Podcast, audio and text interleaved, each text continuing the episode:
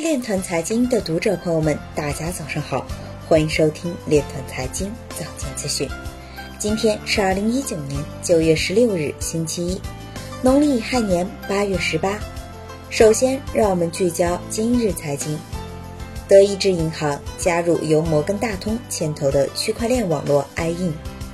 印度理工学院里德分校研究将区块链技术应用于蜂蜜产业。陈伟星发微博疑似讥讽李笑来。香港中文大学前校长刘遵义表示，建议深圳使用区块链技术追踪大额资金。有外国媒体报道，德国立法联盟已达成长期协议，将阻止 Facebook 的 Libra 项目。福布斯表示。中国央行数字货币将促进金融创新。更多领域的犯罪分子投入到了挖矿病毒与勒索病毒领域。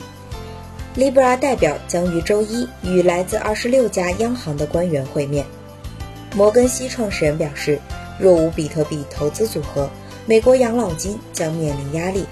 肖雷表示，德法对 Libra 高调表态，是对 Facebook 的一个态度。今日财经就到这里，下面我们来聊一聊关于区块链的那些事儿。据央视报道，近年来，越来越多的商家打出联名、定制、限量的宣传口号，并采用饥饿营销，利用消费者购买鞋的急迫心理，一定程度上催生了炒鞋这一行业。业内相关人士指出，部分限量鞋因其稀缺性，存在部分溢价是符合市场规律的。但鞋是用来穿的，不是用来炒的。当前部分鞋价格被炒得有些过火，需要降温。当然，给球鞋炒作行业降温需要多方发力，这涉及球鞋生产、流通的各个领域以及消费者自身的理性。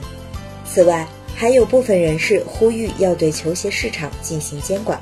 据此前消息，多家加密交易所平台已开通鞋交易。支持比特币等加密货币支付，以迎合九零后炒鞋的需求。以上就是今天链团财经早间资讯的全部内容，感谢您的关注与支持，祝您生活愉快，我们明天再见。